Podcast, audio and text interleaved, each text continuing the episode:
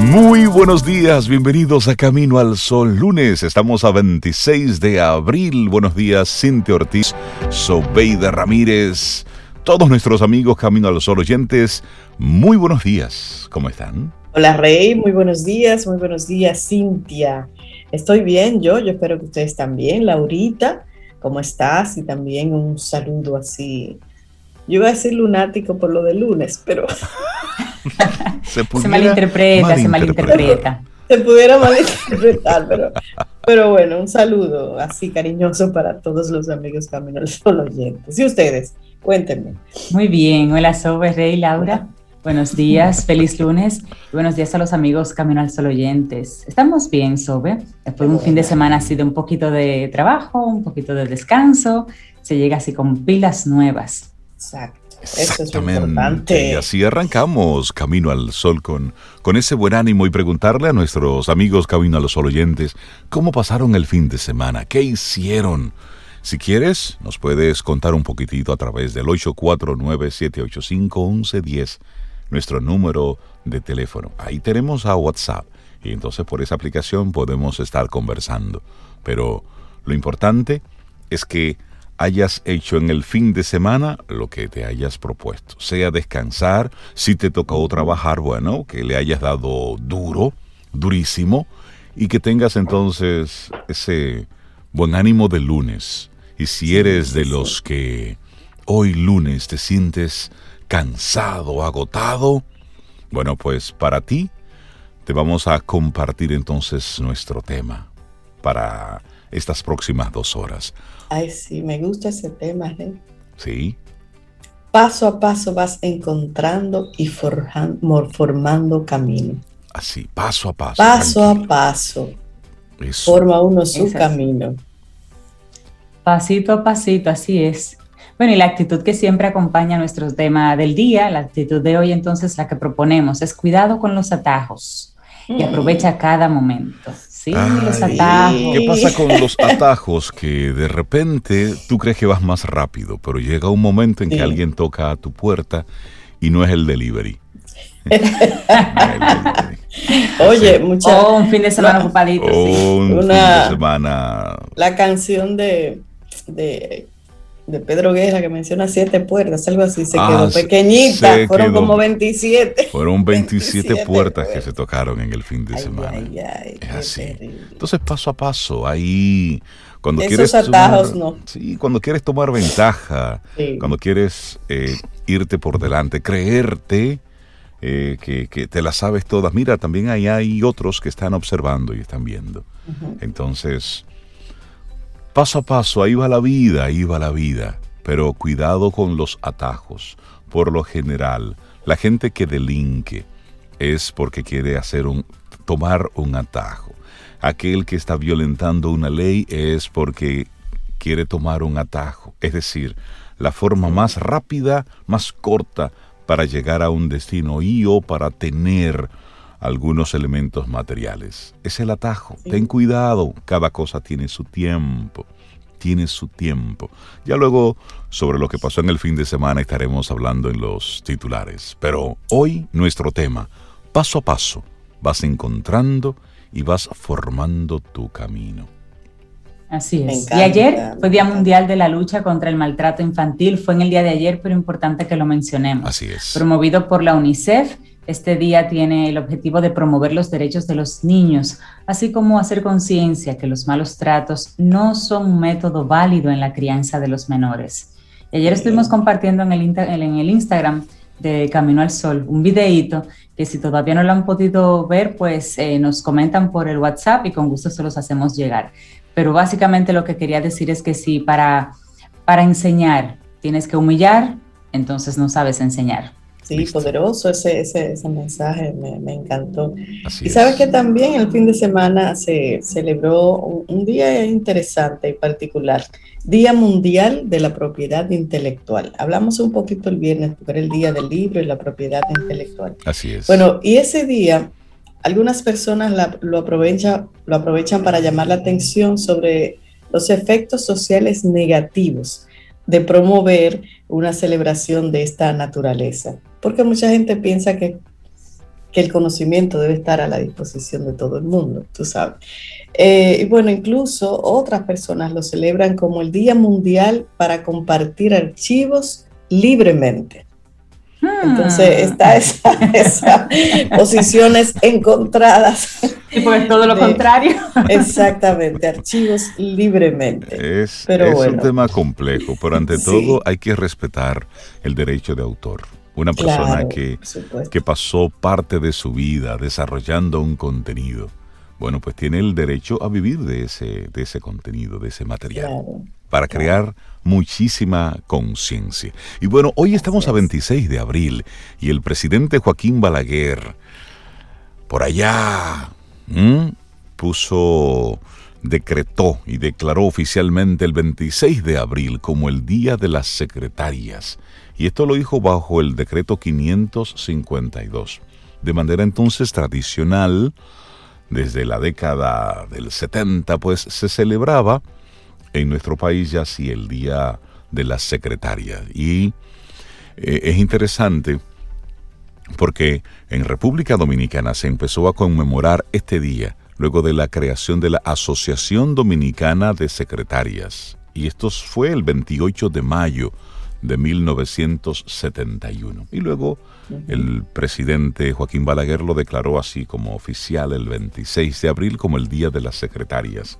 Así es que ya hoy no se llaman secretarias, ya se llaman puestos han evolucionado mucho. administrativas, eh, pero bueno, todo aquel que... Ah, bueno, los partidos políticos tienen secretarios, secretarios generales, tienen Sí, ajá. Eso es otra cosa. Sí, eso es otra cosa. Ah, ok, ok. Entonces, para ellos no. Para ellos no. Para ellos no. Ok, para ellos no. Bueno, pues todo aquel que trabaje como, como asistente administrativo, como secretaria, secretario Mano derecha. algunos. Sí, sí, asistente, bueno. Pues, y una labor importante muy que esas personas, ¿eh? Que, ya no necesariamente son mujeres, porque antes siempre eran mujeres, ahora hay hombres también haciendo, haciendo esa labor. Bueno, cuando yo estudié en el Politécnico María de la Altagracia, en Villa Duarte, bueno, pues uno salía, eh, bueno, en la promoción mía salió así como con ese título adjunto de, sí, de ah, asistente administrativo, de secretario, sí. Y me enseñaron taquigrafía y todo eso, y mecanografía. Y a tejer, tú estás ayudando a Por supuesto. Ahí, ella está, Laurita está, señores, Laurita con dos está agujetas, aprendiendo a tejer. Con dos agujetas y con una. Yo soy su coach. Su coach claro. de tejedera es Reinaldo. Yo soy su coach de dos agujetas y de una. Ella, ella, está con una, ¿verdad, Reisi? Yo con silicón pego un botón. Bueno, a mí eso no se me daba. De ustedes. Café, café, café. Eso es lo que ustedes necesitan. Nuestras, café. No, sí, estamos, eh, sí, sí, estamos capacitadas en otras áreas, sobre ya. Vamos a alejarnos hasta ahí. Así que arrancamos nuestro programa Camino al Sol. Son las 7, 11 minutos. Buenos días, es lunes, estamos a 26 de abril. Ahí están todas las coordenadas. Arrancamos nuestro programa Camino al Sol. Iniciamos Camino, al Sol. Estás escuchando Camino al Sol.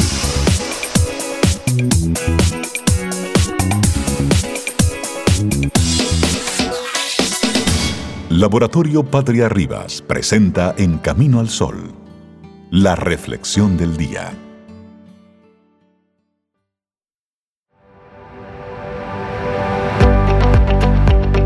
El obstáculo en el camino se convierte en el camino.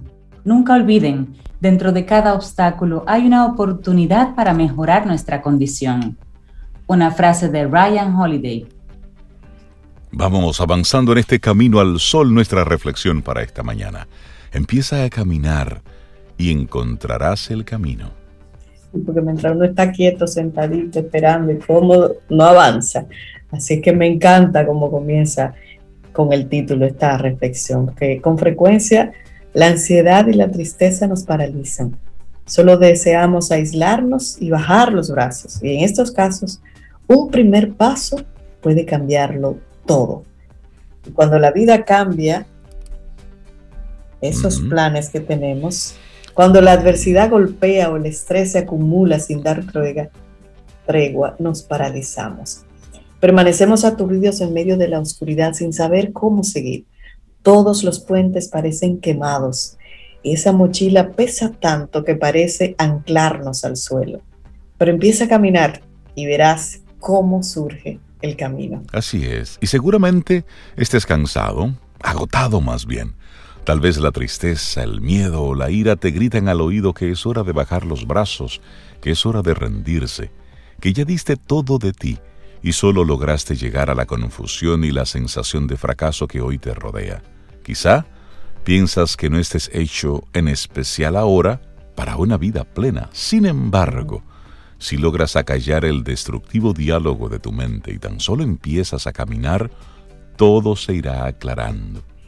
Nunca abandonarías a un ser querido en sus peores momentos. Entonces, ¿por qué abandonarte a ti?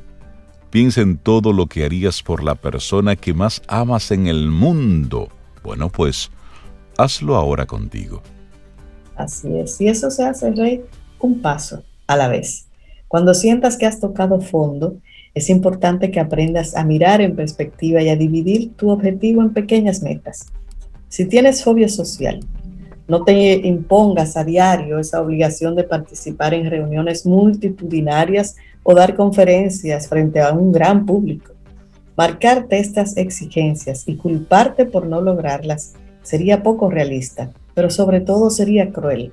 Si sufres depresión desde hace años y piensas en viajar por el mundo, cuando apenas logras levantarte de la cama cada día, un futuro mejor te parecerá inalcanzable. Igualmente, si esperas olvidar por completo a tu expareja pocos días después de la ruptura, te vas a frustrar, te vas a castigar cuando la inevitable y sanadora tristeza aparezca. Así es que un pie, un pasito, un pasito a la vez. Y comienza por aceptar tu proceso, el que sea que estés atravesando. Míralo de frente y asúmelo como parte de tu realidad actual. Ante todo, recuerda que es exactamente eso, un proceso. Si únicamente miras a la meta, te inundarán la angustia y la incertidumbre. Sin embargo, si te enfocas en el siguiente escalón, todo se va a tornar más accesible. El primer paso quizás no te lleve a donde quieres llegar, pero sí te saca de donde estás ahora. No subestimes el valor de cada pisada, de cada pequeño acto, pues a través de ellos irás construyendo tu autoestima y tu confianza en tus capacidades. Así, comienza por hablar con un vecino en el ascensor. Saludos, buenos días, ¿cómo le va? Yo soy el vecino del 3B. ¿cómo... sí, sí, sí, romper el hielo. Empieza por ducharte y salir a la compra. Acepta ese café con una amiga, aunque solo desees quedarte en casa recordando a tu expareja. Da un paso, un paso cada vez, y el camino se irá trazando bajo tus pies. Importante que ese camino sea hacia adelante. Muy a menudo, cuando nos paralizamos, lo hacemos adentrándonos en círculos viciosos que solo empeoran nuestro malestar. Por ejemplo, no tengo trabajo, me siento inútil y fracasado por ello, y mi solución es evadirme con otras actividades para no pensar en ello.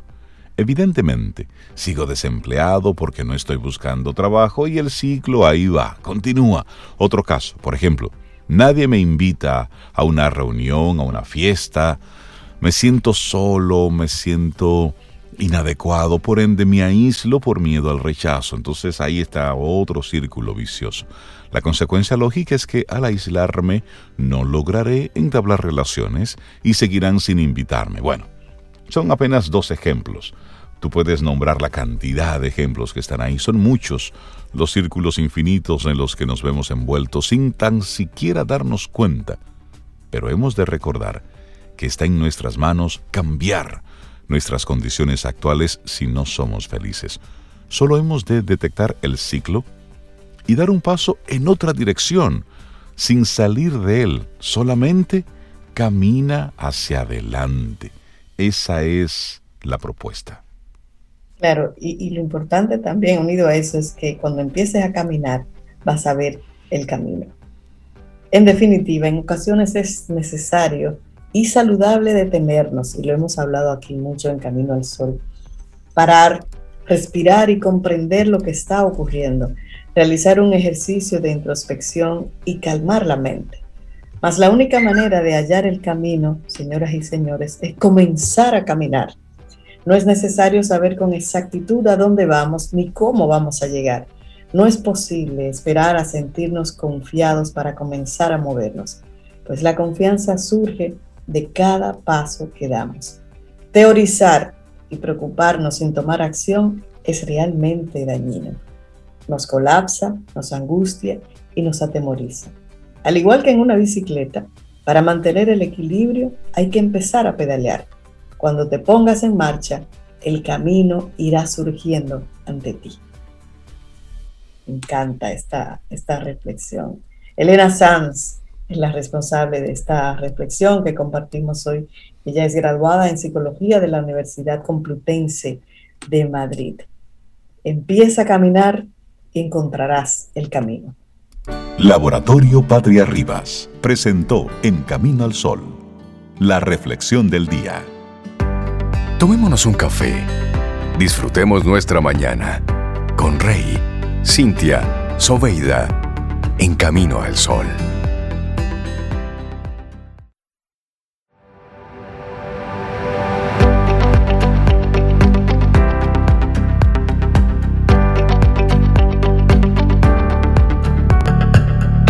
Pavimenta tu propio camino y no tengas miedo. Una frase de Adam Draper. Claro que hay mucho polvo, que no hay talvia. Bueno, pues ponga usted su propia talvia. No, pues, pues aplane el piso. ¿Estás hablando con la mezcladora? Oh, pero venga acá. Darle los buenos días, la bienvenida a César Cordero de Del Carnegie Dominicana. César, buen día, ¿cómo estás? Muy buenos días, todo bien, gracias a Dios, avanzando, así mismo como dice la frase, haciendo el camino. Qué bueno. Qué bueno. Esa, es la actitud, el, el, tiempo sigue avanzando. Y Del Carnegie tenía una frase a propósito de lo que ustedes señalan, que él decía, hoy es el futuro que te preocupaba ayer sea, hoy es ese futuro que tú hace tres meses atrás, ay, ¿qué va a pasar el 26 de abril? Bueno, llegó el 26. Llegó el 26 de abril. Y ahora, demuestra capacidad. Exactamente. hoy traemos un tema muy apoyado en, en, lo que ha sido esa trayectoria y ese trabajo de Del Carnegie. Y él como individuo y nosotros como institución. Y él nos dejó otra frase y esta es la que teníamos preparada para el día de hoy. Él decía, preocúpate más por tu carácter que por tu reputación, ya que tu carácter es lo que realmente eres, mientras que tu reputación es solo lo que los otros creen que tú eres. y además el carácter tú lo puedes controlar, pero tu reputación hay que hacer relaciones públicas. Sí. ¿Y cómo construimos ese carácter? Correcto, sí. Y ahí viene. Por eso el, el, título del tema de hoy, la pirámide del liderazgo, es cómo estamos nosotros construyendo ese liderazgo. Lo estamos construyendo sobre una base firme o sobre una base que no va a soportar el crecimiento en sí mismo cómo está nuestra personalidad, nuestro carácter, nuestra actitud ante las circunstancias que están ahí y que son propias de todos. Entonces, una pregunta que es universal y que nunca se queda relacionada al liderazgo y que casualmente esta semana estuvimos ah, apoyando y siendo parte de una iniciativa de la Semana de, Liderazgo del Club Rotario en diferentes eh, versiones es el líder, nace o se hace. Y, eso surgió. Una discusión eterna. de, toda la vida. de toda la vida.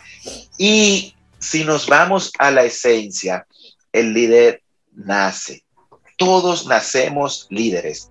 El detalle está, siempre hemos dicho por acá, si decidimos ejercer ese liderazgo intencionalmente. Y cuando miramos esa trayectoria de vida que nosotros podemos tener, todos, todos, todos, todos hemos aplicado el liderazgo, pero desde chiquitico, como dicen los aguiluchos, desde chiquitito, así. ¿Por qué? Porque si usted se remonta cuando usted estaba en el colegio, ¿verdad? Y estaba en esos primeros grados de educación, en algún momento usted dijo, no, no, espérate, vamos a arreglar esto así, y tú asumías. Entonces, ¿qué es eso? Liderazgo. Luego tú creciste un poquito más, estaba con amigos, con jóvenes, ponían un trabajo y tú decías, vamos a organizarnos, ven, tú haces esta cosa, tú haces esta, tú haces esta, y tú motivaba que se hiciera el trabajo. ¿Eso qué es? Liderazgo. Pero puede ser que ya fuiste incluso creciendo un poquito más, eres adolescente, veía tu entorno y de repente venían esas diferencias entre amigos. Y si tú tomaste la iniciativa para mediar y decir, no, mira, eh, evalúa, considera más, ven, yo lo voy a reunir y vamos a hablar. ¿Qué es eso? Liderazgo. Y así fuimos, fuimos tomando acciones y decisiones que nos ponían de frente a ser que líderes. El detalle es que ese liderazgo es el liderazgo espontáneo, que surge hasta en un encuentro social, cuando alguien marca la pauta y dice, no, vamos a organizarnos, vamos a hacer la cosa de esta manera, yo considero, toma la iniciativa, participa, presenta una idea. Y ese liderazgo es el natural y espontáneo. El mundo ha cambiado, sí, en base a lo que es el tema de la tecnología, los recursos. En el último año, si nos preguntamos sobre qué ha cambiado, vemos que todo lo que ha sido en función de esta pandemia y del COVID, en cuanto a cómo se manejan los servicios, cómo demandamos, cómo damos, claro que ha cambiado. El uso de la tecnología nos ha movido también a cambiar. Ahora, ¿qué no ha cambiado? La esencia humana, esa naturaleza de poder ser mejores, de poder impactar. Eso está ahí y por eso vemos esos héroes anónimos que siempre, siempre surgen en todo tiempo de crisis. Entonces nosotros tenemos que ver nuestro liderazgo en función de que si somos líderes, siempre vamos a ver el tema de si usted decide ejercerlo de manera intencional o simplemente se queda en la posición cómoda de no ejercerlo y comprar entonces las excusas. Es como la frase que decía Cintia, no hacer el camino. ¿Por qué? Porque para ser líderes tenemos que hacer un camino y romper con eso de que el liderazgo solamente lo da la posición, el statu quo de que yo soy gerente, vicepresidente, director, el jefe, el supervisor. No, no, no, no. Eso es una posición. Lo que te hace líder es otra cosa. Y cuando miramos la pirámide, vemos que en las empresas siempre hay como una pirámide organizacional. En el top está la dirección de la empresa, puede ser el presidente, el equipo del consejo de directores, luego vienen los vicepresidentes, y así la pirámide sigue bajando hasta los niveles operativos. Entonces, esos que están en las posiciones altas van a tener un compromiso con el liderazgo directo. ¿Por qué? Porque la posición demanda que sean líderes, no jefes. Ese es el detalle. Ahora, ¿cómo llego a ser un líder? No por la posición, sino por la disposición de serlo, considerando habilidades, características, competencias. Por ejemplo, el mundo ha cambiado. ¿En qué sentido? Hace un par de años, yo diría que más de una década, había una palabra que todo el mundo asociaba directamente con el liderazgo y que ha ido perdiendo ese sentido de asociación. Líder, carisma. Sí, extrovertido. no, tiene que tener carisma, tiene que ser extrovertido, tiene que hablar bonito, tiene que como que sobresalir. Y hoy día, no necesariamente el carisma, el que te da ese liderazgo. Te puede dar presencia, pero no liderazgo. Te puede dar la manera de conectar con otros, pero no liderazgo. Entonces tú puedes ser gracioso, simpático, agradable, amigable, pero no necesariamente un líder. Para tú convertir ese carisma y que entonces decían, yo no sé si ustedes recuerdan, se nace con carisma. Es que él, es que él nació con ese carisma como que algo que no se podía adquirir. Estaba predestinado para unos pocos. Es que yo nací sin carisma. señores. ¿Y cómo es posible que usted naciera sin carisma? Claro que usted tiene su carisma propio, adaptado y moldeado a que a su personalidad, porque carisma no se trata ni de hablar mucho, ni de ser muy simpático solamente, se trata de otras cualidades de empatía, de conectar con otros. Entonces, una persona que sea seria y que conecte con otro y que se preocupe no tiene carisma. Claro que lo tiene, en una versión distinta. Entonces, eso es lo que ha cambiado. Ver ese liderazgo desde una perspectiva diferente. Y cuando hablamos de una pirámide, y ahí tenemos el buen ejemplo, ¿verdad? De los miles de años que las pirámides están ahí, soportando inclemencias, soportando el paso del tiempo, y hoy son un referente que todavía tiene como su enigma, tiene su misterio de cómo fue construida, cómo fue desarrollada, qué fue, cuál fue el verdadero motivo, el propósito. Ahora, vamos a usar la figura ilustrativa para considerar esa pirámide en función de sus cuatro lados. La pirámide de Keos tiene cuatro lados. Vamos a ver un, liderazgo orientado a cuatro áreas importantes de nuestras vidas. Una es la familia, otra es lo laboral, otra es lo social y otra es lo personal, tú contigo mismo. El orden es indistinto. Tú puedes decir, bueno, primero lo personal, luego la familia, luego lo laboral y luego lo social. Eso es indistinto. Lo importante es ver cómo yo puedo ejercer mi liderazgo de frente a estas cuatro caras que van a conformar mi pirámide. Y en vez de yo querer, y me encantó que ustedes hicieron un comentario muy ligero hace un ratito de no tomar atajos. Ah, sí, claro. Con relación a todo lo que está pasando y vemos en la sociedad. Vivimos en un mundo de querer tomar atajos para todo. Ah, yo quiero ser líder, pues déjame tomar atajo, eh, dañarle el camino a otro. Eh, frase dominicana, serrucharle el palo a los demás. Imponerme y pasar por encima de otros para yo ser el líder. No, no funciona así. Usted tiene que ir construyendo ese liderazgo etapa por etapa. Y la base de la pirámide, no importa el área de su vida, es los individuos que están alrededor suyo. En lo laboral, en lo personal, en lo familiar y con usted mismo. Y ahí entran las relaciones. Esa es la clave de la base de la pirámide del liderazgo. Tener relaciones con las que tú vas a generar confianza, credibilidad, respeto. Y en la medida en la que tú creas esa base de confianza, credibilidad y respeto, la gente comienza a verte como un líder. Wow, mira, confío en, creo en, se ha ganado mi respeto y vemos que ya estamos construyendo esa primera base de tu pirámide hacia ser un líder. Luego de construir la base que aplica en todo, entonces nos vamos a ser parte de equipos. No es solamente dirigir equipos. Por eso hablábamos en uno de los temas, no sé si recuerdan, de primero hay que ser liderado y dejarse liderar para tú poder aprender a ser un buen líder.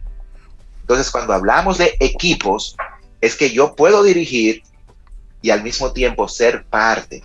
Entonces, en los equipos desarrollamos y ganamos cooperación.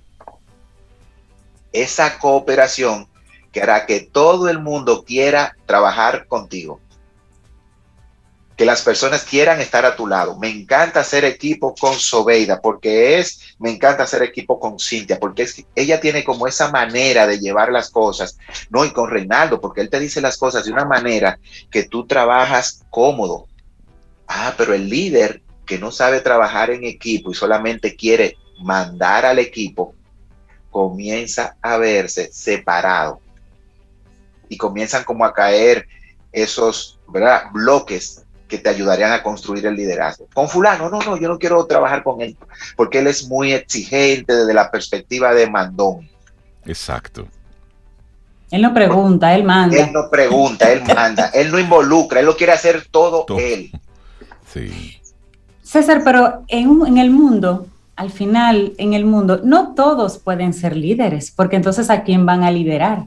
Entonces también hay un poco de mantener la mentalidad abierta de que el liderazgo al final de cuentas lo que va a hacer es la mejor versión de ti donde tú estás. No significa que porque tú te formaste en liderazgo y ahora hiciste una, formación especial, ya, ya la empresa te tiene que aprovechar y te tiene que ascender porque tú te formaste en liderazgo. No, donde estás, ahí ejercer el, liderazgo. Porque entonces si nos llenamos de personas formadas en liderazgo, esperando liderar, ¿a quién van a liderar? Aquí somos todos jefes. Sí. Estamos esperando. Me encanta esa, esa, ese punto que pones, Cintia, porque fíjate que lo estás enfocando desde la posición de otros, porque nos han llevado a que ser líder es solamente dirigir a otros. La pregunta es, ¿estás siendo el líder de tu propia vida? ¿Está trabajando esa cara que es una de las caras de la pirámide? Lo personal, tú contigo mismo. Entonces, el liderazgo parte de nosotros también. No se trata solamente de la posición para dirigir a otros, es qué tanto me estoy dirigiendo a mí mismo y me estoy aplicando a mí eso que yo quiero exigirle a otros. Entonces, excelente, Cintia, ese punto que pones, porque se trata de dirigirnos a nosotros mismos y ser, y tú tocaste el punto del uno de los puntos con lo que íbamos a cerrar hoy, yo lo adelanto, no importa, y es ser la mejor versión de nosotros mismos, sin importar la posición. Si usted es servicios generales de una empresa, usted puede ser el líder de esa posición y todo el mundo considerarte como un líder. Claro, pero muchas, muchas veces, eh, César, tú me corriges, eh, confundimos ser líder y lo, unimos como una posición. Si yo no tengo una posición X alta de jefe, yo no soy líder, pero yo puedo ser líder dentro de mi propio equipo de colaboradores pares. Exactamente, e inspirar a los que están arriba incluso. Exacto. Que te van a ver con qué, con iniciativa, con empatía, con trabajo en equipo. Óyeme, pero esa muchacha es una líder, mira cómo ella organiza, mira cómo ella tiene la actitud, mira cómo ella está dispuesta. Entonces podemos ser líderes, no importa como tú señalas, Sobeida y Cintia, desde la posición en la que estamos. Por eso fíjate que estamos construyéndolo. ¿Y qué pasa con esa persona? La ascienden, es la que primero miran para una promoción y ella, bueno, en esta semana yo eh, eh, tuve el ejemplo de una persona que en, el programa de liderazgo que estamos corriendo dio su testimonio de que ella entró a la institución por servicios generales y hoy es gerente de un departamento. ¿Qué características mostró ella en el camino para construir esa pirámide que hoy la puso en una posición de liderazgo? Yo me imagino y estoy seguro que la relación con su equipo, con sus pares, como tú señalas, con los que estaban por encima de ella. Luego ella supo trabajar en equipo y se ganó el derecho de qué? De ser líder. Pero líder desde la perspectiva de combinar lo personal con la posición.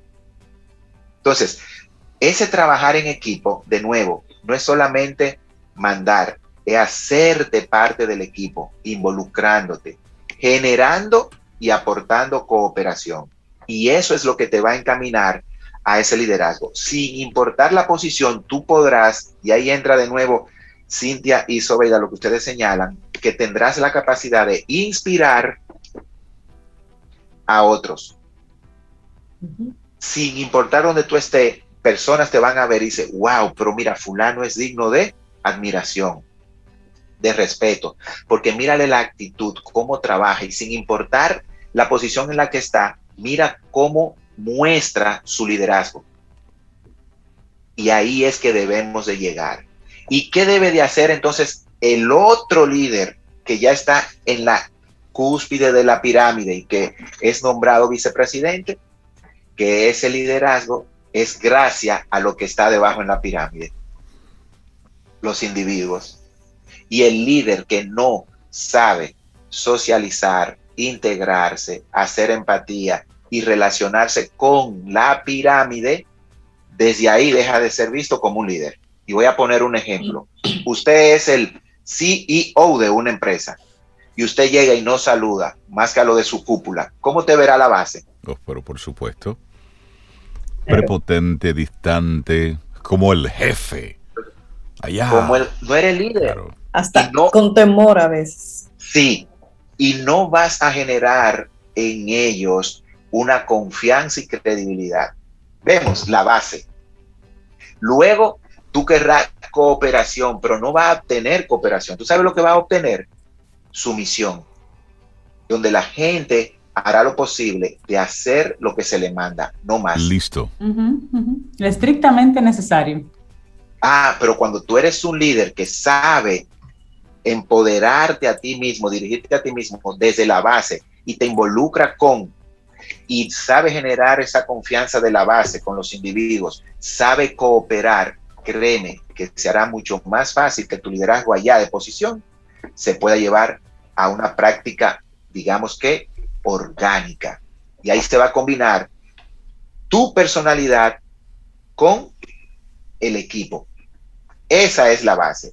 Ahora, ¿qué podemos hacer? Y aquí vienen los puntos a considerar para construir ese liderazgo desde la base. Diez puntos claros, siendo el ejemplo con tus acciones y tus palabras. Esa es la base. Número uno, tiene que tener un una forma de ser que tu propio ejemplo sea el que identifique tus palabras. El líder que logra eso ya se está construyendo a sí mismo. Dos, tener siempre una visión y un propósito personal que pueda ser visualizado y que pueda ser asumido por las personas que están a tu alrededor. Fíjate que el líder que tiene esa visión personal lo comparte con sus amigos, ahí entra la parte social, la comparte con su familia, la comparte con sus colegas y la comparte dentro de su trabajo. Entonces, eso hará que todo tu entorno te ayude a ti mismo a ser un líder. Tres, siempre comunícate desde la perspectiva de los demás, no la propia. Eliminemos el egocentrismo. Cuatro, ganarse la confianza de otros a raíz de desarrollar relaciones enfocados en ese elemento tan clave que aquí se habla tanto, la empatía. Quinto, conservar la calma bajo presión. Y aquí viene un detalle, en la medida en la que crecemos con nuestro liderazgo, ¿qué vamos a recibir? Presión. Y si sabemos soportar la presión sin tener la posición, van a decir lo que están a tu alrededor. Óyeme, pero fulano, mira cómo soporta la presión. Ese puede dirigir el equipo porque sabe manejar presión. El líder siempre va a estar sometido a un grado de presión. Otro detalle, buenos modales. Esas cortesías universales de buenos días, pase usted con el permiso, por favor, me podría. Y si usted es el que dirige una empresa y tiene la actitud de abrir puertas a otros, créanme que su liderazgo y su apreciación se va a elevar. Siete, convertir las cosas difíciles en cosas simples que se puedan resolver. Nunca hacer del vaso de agua una tormenta, verlo como un vaso de agua. Listo, listo. Y creo que ahí eh, es un gran resumen de todo lo que nos has compartido en el día de hoy. César, buenísimo este tema que nos, que nos tratas. Siempre hay que hablar de liderazgo, sobre todo ese liderarte a ti mismo. Eso es vital y eso es lo que hace la diferencia. César, la gente que quiera conectar con Dale Carnegie y todos los programas que están ofreciendo. Bueno, le tenemos un regalo para que pueda construir esta pirámide y es el libro de oro de Dale Carnegie. Toda persona que nos llame 809-732-4804 le vamos a enviar en formato PDF el librito que trabaja esta pirámide. La base de las relaciones, el medio de la cooperación y el liderazgo que inspira y empodera, en base a principios que Del Carnegie tiene. Buenísimo. 809 732-4804 y le vamos a compartir cómo construir su propia pirámide de liderazgo. Seguimos activos, Reinaldo. Búsquennos en las redes sociales también del Carnegie Dominicana, que están todas activas y disponibles para ustedes. Buenísimo. César Cordero de Del Carnegie. Un abrazo, amigo. Cuídate mucho. Un buen gran Abrazo. Gracias, César. Gracias, César. Escuchas Camino al Sol.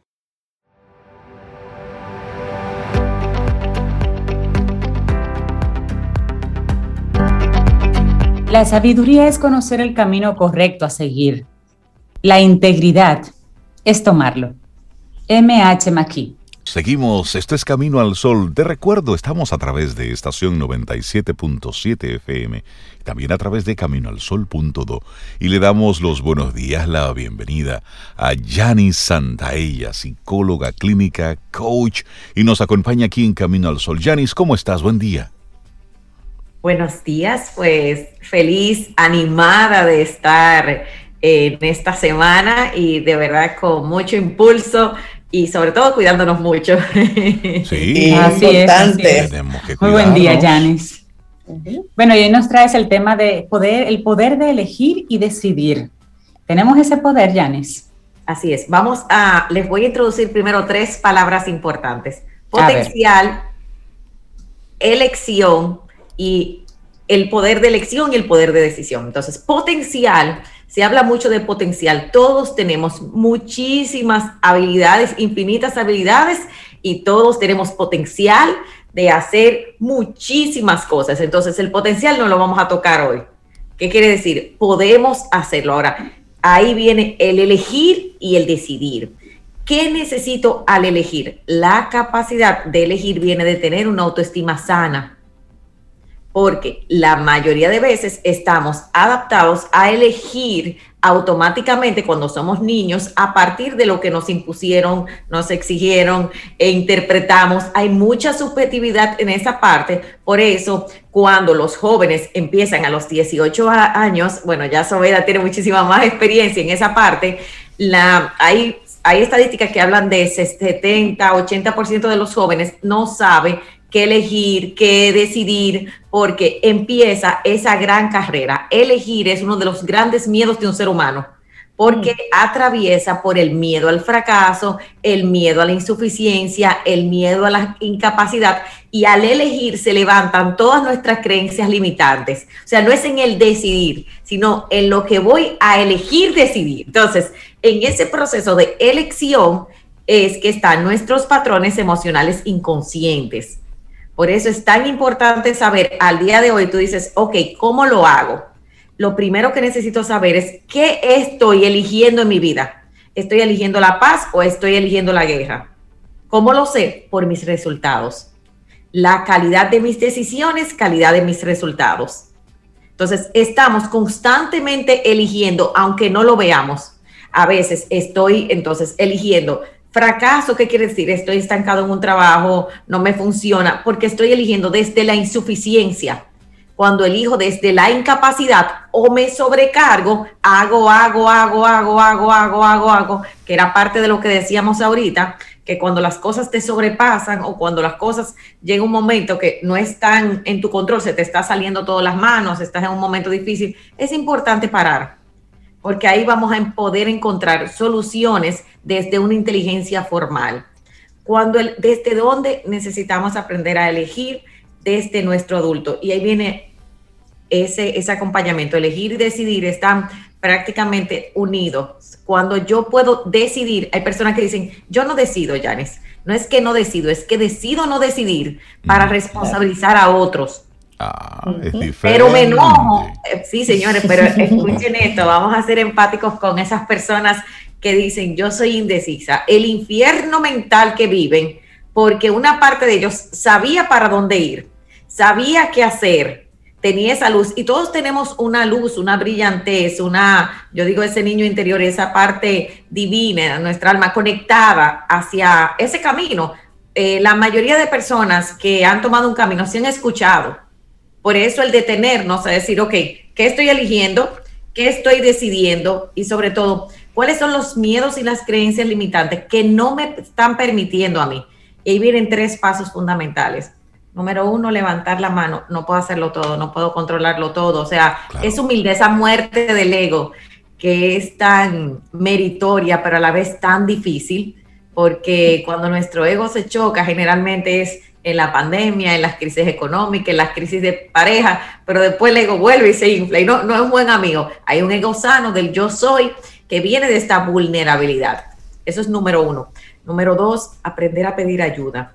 Yo creo que uno de, las, eh, los retos más grandes de un ser humano, porque ¿qué hay detrás de no pedir ayuda? El miedo al rechazo.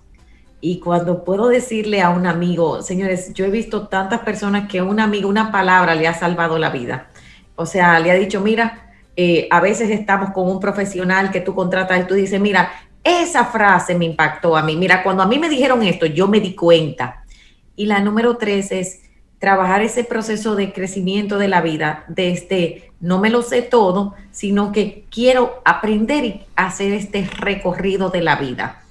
Y cuando podemos elegir y decidir desde ahí, desde nuestras fuentes de fortaleza que son interiores, claro, vamos a capacitarnos, vamos a, hacer todo este tema de detenernos, que lo puedes hacer por la terapia, por la meditación, te vas a capacitar. No es el cómo, es el qué y muchas personas se quedan años en el qué, años en ese, en ese estancamiento. Entonces, esos dos poderes todos los tenemos para potencializar todos nuestros regalos, porque tenemos dones, tenemos regalos, tenemos todo lo que necesitamos hoy para construir cosas grandes, pero ese viaje es interior.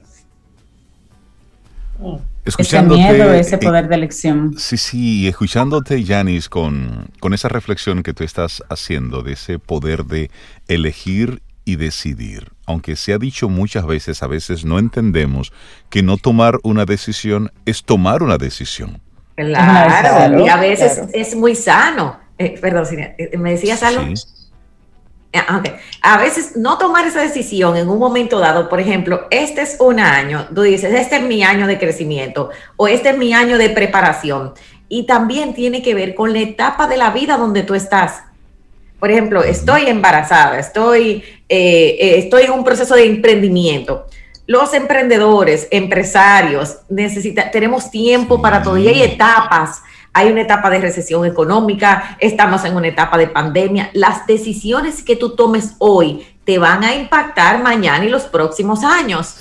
Por eso es tan importante, como tú dices, ok, hay un momento que aunque no, no, detente, mira, no tengo las condiciones para tomar esa decisión. Y, y Yanis, en esa misma línea, hay momentos donde la mejor decisión es no tomar una decisión.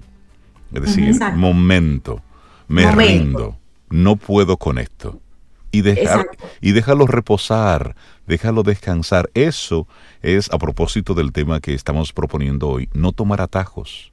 A veces nos pensamos que es actividad, actividad, actividad, pero hay un momento donde hay que, hay que soltar y hay que reconocer, mira, no puedo con esto. No me sé esa respuesta. Y eso es parte de un mecanismo de defensa. Al igual que hay un momento, eh, Reinaldo, como tú dices, que hay que tomar acción hay un momento que tú te, hay un momento que hay que tirarse de la cama y tú decir, mira, ¿sabes qué? Hasta aquí. Entonces, ese día puede marcar tu vida, puede romper un hilo. Por eso cada persona es individual, un mundo, una historia bellísima que escribimos en la vida. Qué hermoso poder decir, mira, mirar hacia atrás y decir qué has escrito, a quién has servido, de qué manera tú te has sentido independientemente, y todos vamos a encontrar momentos buenos y momentos malos, porque a veces nos quedamos lo bueno, lo bueno, lo bueno, lo, y nos vamos parcializando. Es al contrario de decir, ok, este llegó mi momento, yo necesito tomar esta decisión ya. A veces la vida no es tan chévere y la vida te dice que la vida te pone un jaque mate y dice, bueno, como tú esperaste 10 años en esa relación, toma tu jaque mate. Como tú tienes 15 años sintiéndote así, mira, toma ese jaque mate de esta, a veces nos da una enfermedad, a veces que es una solución la enfermedad, la misma enfermedad, a veces nuestro cuerpo explota, a veces nos da el burnout, que ese es ese que viene del cansancio, la desmotivación y puede ser enfermo, o sea, enfermizo, o sea, me enfermo y puedo hasta tener pérdidas de memoria, de mis neuronas. Así que esa, a veces ese, ese elemento de choque te viene a traer a ti un regalo de pasar de la supervivencia y la sobrevivencia a un generador de soluciones.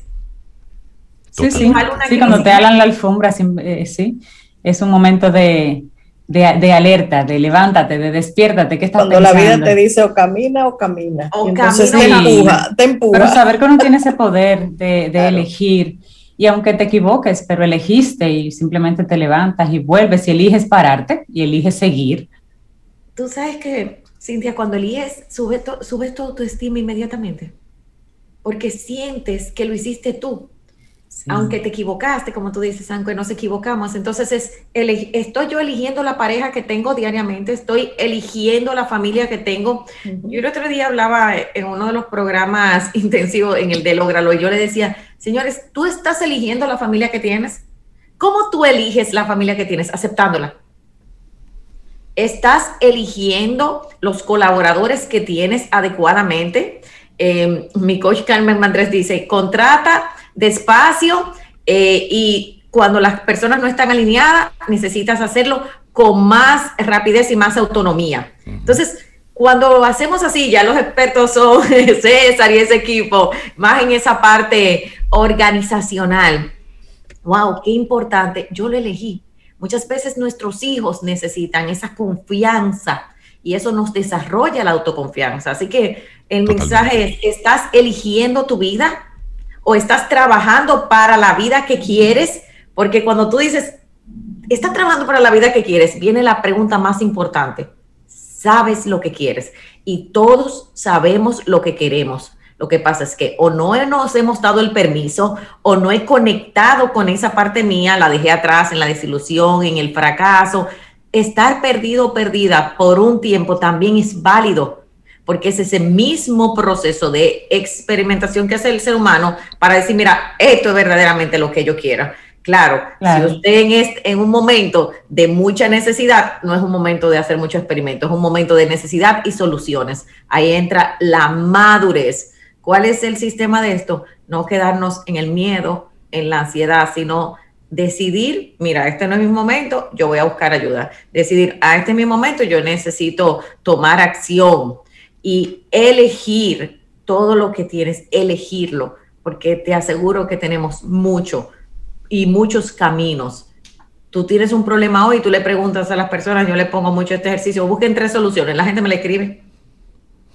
Y quizás, no, o sí, tú le dices, siéntate con tu problema y ponme tres soluciones. Las personas buscan solución A, solución B, solución D. A veces, C, a veces llegan hasta la D, hasta la E. Y tú dices, ¿por qué? Porque tenemos una capacidad inmensa. ¿Y desde dónde necesitamos solucionar los problemas? Desde ahí, desde nuestras capacidades, desde nuestro adulto. Porque cuando lo hacemos desde el niño herido, estamos en la incapacidad, en la insuficiencia, en las heridas. No estamos realmente conectados con una parte de nosotros que funciona. Así que a todas aquellas personas que hoy nos escuchan, que nos ven, qué bueno poder decir y decir, mira, tú sabes que yo no estoy eligiendo mi vida, también se vale. Y decir, me toca, llegó el momento de elegir mi vida o estoy eligiendo y tengo un miedo, Janis, grandísimo. Ok, estás, estás bien. Sí, porque te estás dando cuenta de que puedes hacer algo. Yanis Santalla, la gente que quiera conectar contigo y toda la información que tú compartes a través de tus medios en janis.santaella, en Instagram tenemos siempre tres a cuatro informaciones diarias, siempre estamos apoyando y orientando en la psicoeducación y todos los martes en YouTube estamos totalmente gratis, ahí tienen desde programas completos, los tres talleres de protagonista de mi vida, los cinco talleres de el plan de vida y sobre todo también Academia de los Sueños que por 37 dólares mensuales tienes las sesiones semanales en vivo online y también todos los talleres nuestros. Así que estamos en un proceso grande de formación, pero sobre todo de aplicar conocimientos. ¿Cuáles son, ¿Cuál es la vida que quieres? ¿Cuáles son los resultados a tu manera, a tu tiempo, a tu espacio? Y hoy haz algo por eso. Buenísimo. Yanis, que tengas un excelente día. Muchísimas gracias. Un abrazo, Yanis. Gracias a ustedes. Hacemos una pausa y retornamos en breve. Esto es Camino al Sol. Contigo hoy, contigo siempre. Camino al Sol. Estás escuchando Camino al Sol.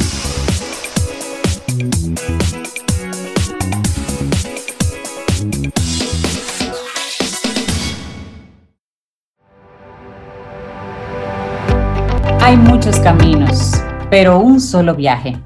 Naomi Judd. Continuamos en este camino al sol. Darle las gracias a todos los que conectan con nosotros y, en especial mandarle un abrazo a todos los colaboradores de Camino al Sol, a todos, a todos les mandamos un abrazote y, muy agradecidos de que cada día llegan con sus contenidos a, nutrirnos, llegan a, a compartirnos cosas buenas. Y le damos entonces los buenos días y la bienvenida a nuestro buen amigo Paulino Duarte, de Duarte y Tejada. Buenos días, Paulino, ¿cómo estás? Buenos días, Rey. Buenos días, chicos. Cintia, Soeida, la chica de la música y de mucho, mucho comentario. Feliz de estar aquí. Hola, Buen día, Paulino. Un gusto saludarte. Bueno, y hoy vienes con un tema caliente, luces y sombras de la virtualidad en la, justicia, dominicana. Bueno, Rey, eh, vamos a ver, vamos a compartir a lo mejor impuesto posible con todas las personas, con todos tus caminos solayentes, a las personas que también hemos convocado y al simple ciudadano que se conecte a la 97.7 FM o camino al sol.de, ¿correcto? Es correcto. Así es. Porque le vamos a compartir una breve historia y de cómo en un particular puede participar en un proceso judicial. Bien, Rey, como dice, vamos arriba, brevemente. Lo primero que hay que decir es que la justicia dominicana era una antes de la virtualidad, entiéndase virtualidad con, pandemia, por eso surge a la que estamos viviendo hoy. Antes había una camaradería, tú ibas a la secretaria, le llevabas su, su, su, qué sé yo, su desayuno, su fruta, si estaba embarazada, había esa relación humana, ¿ok? Y la chica te hacía pasar, rey, por encima de todo, y había una camaradería que creamos abogados que conocimos, nos desarrollamos en la presencialidad. Así era bueno, pero a veces era malo, Rey, porque teníamos que irnos de madrugada para San Juan de la Maguana, a Puerto Plata, para Dajabón y había que poner la vida en riesgo. Bien, surge la pandemia y el país tiene que seguir caminando. La justicia dominicana, el poder judicial, eh, concretado en la figura del presidente de la Suprema, el doctor Henry Molina, quien lo preside, había creado lo que se llama el Plan 2024 de la Justicia Dominicana, dentro del cual se tenía la virtualidad como algo que se iba a desarrollar normal. No era que no había virtualidad, sí había virtualidad, pero era la excepción y muy pocas veces los abogados accedíamos a ella.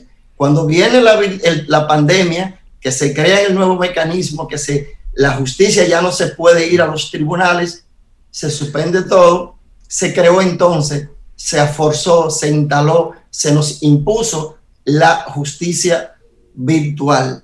Y uno dice, bueno, en el, ahora sí es mejor porque ya tenemos tiempo, pero eso fue un choque de conocimiento, eso fue una, un choque contra la pared de la adversidad, porque yo diría, Rey, que el 93, 95% de los abogados no conocían, no manejaban la virtualidad. Sí. Pero también el Poder Judicial no la había hecho pública ni había puesto como hacemos las personas, crear la carreta para ponerla a correr e irla ajustando. Aquí no se puede porque se está hablando de la justicia. Hay presos que están hacinados, hay gente que tiene procesos que no pueden esperar, entonces se instaura la virtualidad. Fue un diálogo sordo de muchos problemas, de mucha pérdida de conocimiento, de, frustraciones para los abogados rey, de que el Poder Judicial no tenía el personal eh, entrenado. Y ahora, ¿cómo me conecto yo con Puerto Plata si no puedo hablar con la secretaria? Si lo que tengo que es recibir, mandar la información a un buzón para que se distribuya. Todo eso trajo como consecuencia un choque sordo de problemas para los abogados que, como lamentablemente latinoamericanos, tercer mundista sin, sin desprestigiarnos, no nos acostumbrábamos a estar a la vanguardia en todos los niveles y en el ejercicio de la profesión. Y, es interesante que tú toques el tema y de hecho Sobeida durante un tiempo fue docente en ese proceso de virtualidad de la justicia y, y ahí había, ahí estaba todo por hacer. Es decir, eh, guiar a los, a los jueces, a todos los involucrados en los diferentes, eh, en las diferentes etapas de, del proceso de la virtualidad, fue todo, todo un reto, Sobe. Sí, uh, yo he sido docente de la Escuela Nacional de la Judicatura desde hace muchos mil años, estamos hablando del 2006. Y participé en todo ese proceso de implementar la virtualidad en la escuela para los jueces, los defensores y todo eso, eh, que es el público, ¿no? Al que está llamado a servir la Escuela Nacional de la Judicatura.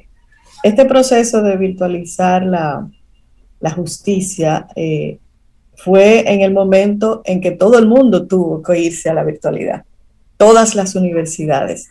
Y ese sentimiento que plantea Paulino Duarte eh, fue el sentimiento de, muchos profesionales de todas las áreas, de que no estábamos todavía tal vez eh, de lleno capacitado en el uso de todas esas herramientas y de interactuar virtualmente con, con pares. Y hubo que hacerlo así, no había otra manera, porque por ejemplo, en las universidades, ¿cuál era la otra opción? No había. De tener la educación. Exacto. ¿Cuál era la opción en la justicia? Igual. De tenerla. Y eso no se puede, o sea, había que seguir. Entonces ese proceso, como bien dice Paulino, empezó bajo ese contexto y eso hay que entenderlo. Entonces, los jueces estaban capacitados porque ya venían de la escuela, sobre todo los de las últimas generaciones.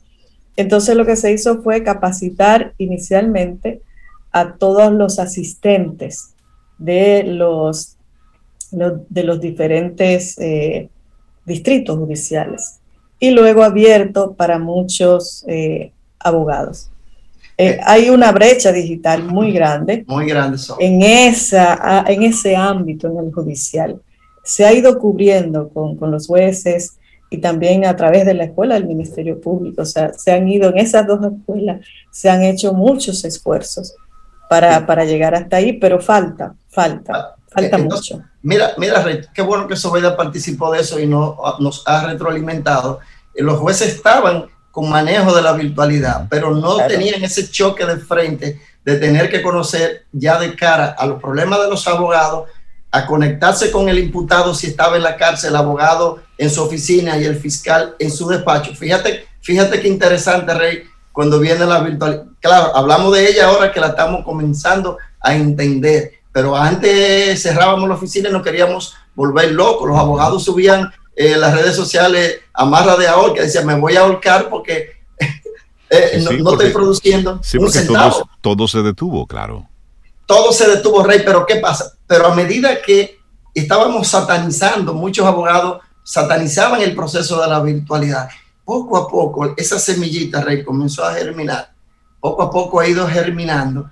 Y yo te aseguro que en el día de hoy convocan a un referendo para que se elimine la justicia virtual y volvamos a la presencialidad. Y por mucho, por mucho, por mucho, vamos a quedarnos con la virtualidad. Claro, hay casos que por la necesidad, por la envergadura, tendrán que conocerse o a veces de la manera dual o a veces de la manera presencial. Hablo de los procesos penales, de las exhibiciones de prueba, que bien pudieran hacerlo por las plataformas digitales, pero no es lo mismo interrogar a un imputado viéndole a los ojos y aunque todos los jueces de todo Iberoamérica han hablado que sí, que el lenguaje corporal, eso no es así, mi hermano. Nosotros que hemos participado interrogando testigos, sabemos cuál es el punto máximo para atacar cuando un testigo está mintiendo o de un proceso de, una, de un asesinato o de esos procesos que tú estás viendo, Rey, que son de, de corrupción. La presencialidad se mantiene, pero esa es la excepción procesos civiles que hay que aportar pruebas, procesos laborales que hay que someter por escrito, salvo excepciones de testigos, procesos de cualquier otra índole, la virtualidad lo conoce. Ahora, ¿quiénes tuvieron que transformarse o desaparecer? Aquellos abogados, Rey, eh, que estaban acostumbrados a vivir en la periferia de los tribunales, a vivir del día a día del camión de mm. presos que llegaban. Que se acercaban, tienen abogados que lo representen. Sí, como cangrejo, rey, ese cangrejo es mío, este es mío, este sácame lo que eso es mío. Ese tipo de abogado, esa marrulla que existía, se lo llevó la virtualidad. ¿Por qué? Porque ya no hay la presencialidad, ya los abogados no están en los pasillos y eso es una, ya estamos hablando de, las, de los beneficios de la virtualidad. Adesentó el ejercicio profesional, lo sigue adesentando, le está dando ese carácter señorial que reviste la profesión de abogado. Paulino, ¿y qué tipo de, habilidades necesita entonces adquirir el abogado de hoy para conectar con este sistema en la virtualidad? Lo, primero, Rey, es que el abogado de hoy tiene que manejar los sistemas virtuales, tiene que saber navegar en la red, tiene que saber los programas digitales, porque la justicia todo es virtual y se hace a través de la plataforma de Microsoft Teams. Y a través de esa plataforma te enseñan y vamos a compartir brevemente, si te quieres, tú, si tu abogado que nos está oyendo quiere crearte un portal en la justicia para que deposites tus expedientes, tus documentos virtuales, simplemente tú entras a poderjudicial.gov.do y le vas a decir crear un portal. Pone todos tus datos, pone tu correo, como quiere una contraseña para tu firma y ya tiene tu portal. A través de eso, Rey, tú vas a solicitar fijaciones de audiencia, tú vas a solicitar desglose de expediente, tú vas a solicitar participar en un proceso, pero sobre todo ese ciudadano, ese cliente que a veces porque está lejos, porque no puede, quería participar, aunque sea en calidad de oyente, porque tenga interés o no en un proceso judicial. Ahora, con la virtualidad, puede participar. ¿Dónde se encuentra? Accesa a la justicia, entra como simple oyente, entra al mismo portal, poderjudicial.gov.do, y dice que quiere ser un simple invitado y te dan el acceso, participa, claro, siempre que el juicio sea público. Entonces, ¿qué ventaja tenemos, Maravillosa. Podemos pasar, a veces tenemos tres audiencias en cinco pueblos distintos sin movernos de la casa. Y tú en tu oficina, pam, pam, pam, participas de los tres. taza de café, uno tranquilo ahí, claro, manteniendo la formalidad, su toga, su birrete, eso te iba a preguntar. blanca y su corbata negra, que no lo perdió. Entonces, qué interesante es así, Rey. Pero, ¿qué perdemos, Rey? Perdemos los nobles abogados, los millennials que vienen por ahí, porque nosotros somos los baby boomers que ya vamos, vamos de capa caída, nada más somos un 12, no se ríen. Entregando un poco la antorcha. Ey, Rey, por suerte vimos algo, por Dios. Pero nosotros que vivimos esa justicia, que éramos abogados en todo, penalista, civilista, laboralista, eh, derecho administrativo, hacíamos de todo, porque había que hacer de todo para poder completar un uno. Entonces, teníamos una camaradería, teníamos, nos llamaban por el nombre. Llegábamos al punto que si Paulino Duarte iba a una audiencia y güey y no había llegado y llamaban al rol, el rol decía, vamos a darle, vamos, pongan las otras, lo que llegue el doctor. Oye, oye el punto, Rey. sí, la parte social, la parte afectiva que se va desarrollando por el relacionamiento. Porque las situaciones digitales tienen la ventaja de todo lo que hemos hablado, pero te aíslan. Tú no sabes. A veces tú llegabas y te sentabas en un estrado, Rey, y viendo cómo el juez fallaba, sabía cuál era el criterio del tribunal, ya no. Entonces, ¿entiendes tú que a partir de ahora, de este regreso un poco a la normalidad como la teníamos, se habrá desarrollado entonces un sistema híbrido? Hay un sistema híbrido, de hecho la virtualidad es bueno decirlo, excelente pregunta. Hay un sistema híbrido que te permite celebrar tu audiencia virtual y pedir que un proceso, un testigo, sea presencial. ¿Ok? Eso es así. Otra cosa importante, la virtualidad no es obligatoria, sino que las partes tienen que estar de acuerdo en que sea virtual. Si el demandado dice que no la quiere virtual, no será virtual. Mm, eh, interesante saberlo. Eso es interesante. Rey ya cayendo en el camino y decía finalmente que se va a perder esa camaradería, se va a perder esa cotidianidad que la vemos con romanticismo. Los viejos, los nuevos no les va a interesar, pero eso es parte de lo que hemos perdido. Y, de repente se, habrán otros espacios para compensar. Se logrará, se logrará esa camaradería. de, otra, manera, de otra manera. Paulino Duarte, la gente que quiera conectar contigo y con tu bufete de abogados. antes de irme, tú sabes que pues, este tipo siempre tiene un curso, señores. Este jueves 29 tenemos el, el curso fundamental anual que hacemos, mis primeros pasos en el derecho actualizado y la virtualidad es un tema que no podía faltar en la mesa. Yo te iba a preguntar. Y que a conocer al dedillo. Así que jueves 29 de 8.30, Rey, las personas se inscriben. Eh, eh escríbanos al, al, WhatsApp 809-224-4141 y en las redes sociales busquen Paulino Duarte, arroba Paulino Duarte, Duarte y Tejada o el Centro de Capacitación Jurídica y todas las informaciones estarán ahí, Rey. Buenísimo. Así es, pero no importa. Lo compartimos con nuestros amigos Camino a los oyentes. Un abrazote. Tú cuídate mucho. Y ustedes también, chicos. Gracias por todo. Un abrazo. Gracias, Paulino. Gracias por traer ese tema, Paulino. Sí, sí. De conocimiento para ti importante. Qué bueno. Bueno, y llegamos al final de nuestro programa Camino al Sol por este día. Tengamos un precioso lunes. Mañana martes el universo sigue conspirando. Si usted quiere y nosotros estamos aquí, tendremos un nuevo Camino al Sol. Y esperamos que hayas disfrutado del contenido del día de hoy. Recuerda nuestras vías para mantenernos en contacto. Hola arroba caminoalsol.do. Visita nuestra web y amplía más de nuestro contenido. Caminoalsol.do. Hasta, una, próxima, edición. Y pásala bien.